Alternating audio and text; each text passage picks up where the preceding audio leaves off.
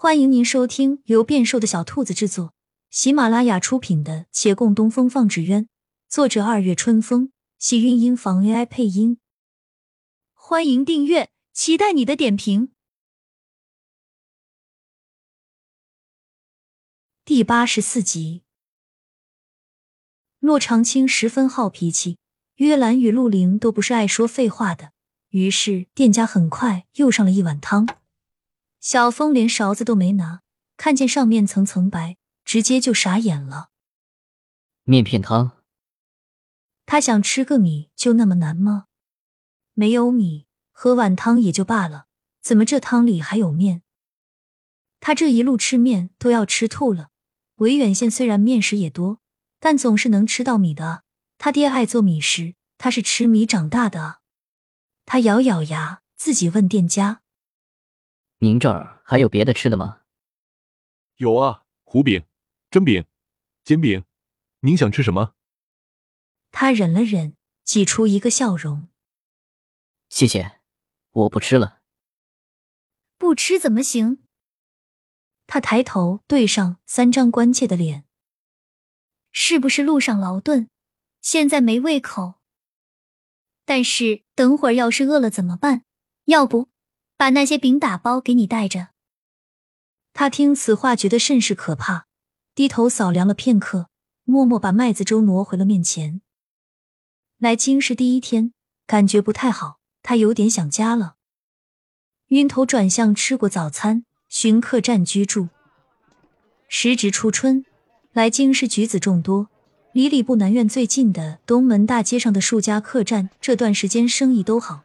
其中最吃香的便是那极地楼，为了图个彩头，他们自也是首选此处入住。这个时间，极地楼门前围了不少人，他们自人群中穿过去，才知里面有人闹事。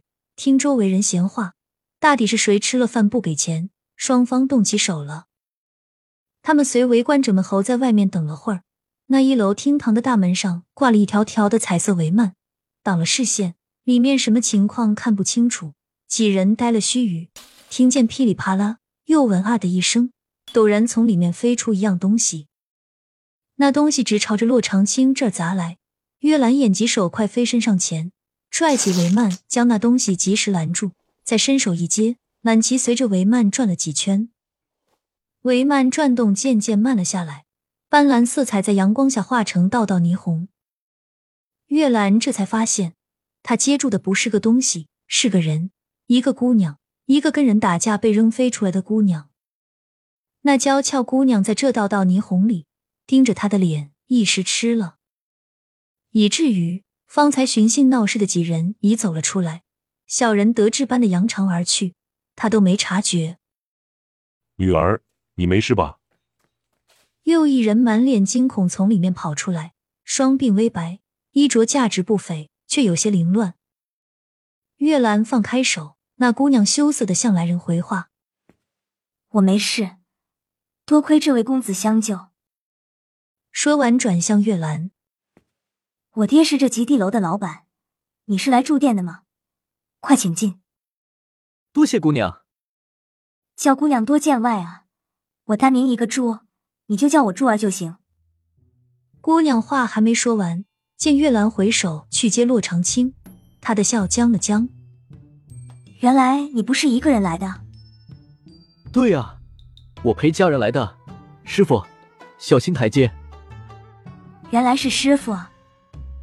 珠儿的笑又蔓延开。师傅，你累不累？等会儿安排好房间，就好好休息吧。月兰并没有听他说什么，她只在看着洛长青。珠儿姑娘的笑容再度僵了。这关怀又崇拜还宠溺的眼神，是徒弟对师傅该有的吗？骗谁呢？他坚信自己的感觉一定有问题。这般想着，再怎么看洛长青都觉得不顺眼了。气鼓鼓的领着他们一行人走进厅堂，伙计正在收整打斗残局。方才老板见自己的女儿被扔出去，知那几个恶霸有些身手，未免在生事端。他只好吃这个亏，免了那桌饭钱，叫他们走了。老板也感恩月兰出手相救，与亲自接待，才刚走过来，听熟客叫他龚老板，今儿还是老几样啊？他笑脸回迎，叫这几人稍等，他先去与那客人寒暄。趁着这稍等片刻中，珠儿姑娘开始打听月兰的姓名来历以及家底。陆林开始四处张望，盘算着居住环境与考试状态有没有必然的联系。骆长青和小峰就比较自在了，他们听人唤龚老板，心道：那么这姑娘也姓龚喽，善名一个朱字，这名字实在是。骆长青想，公主这名字倒挺占便宜的，只是有些冒犯。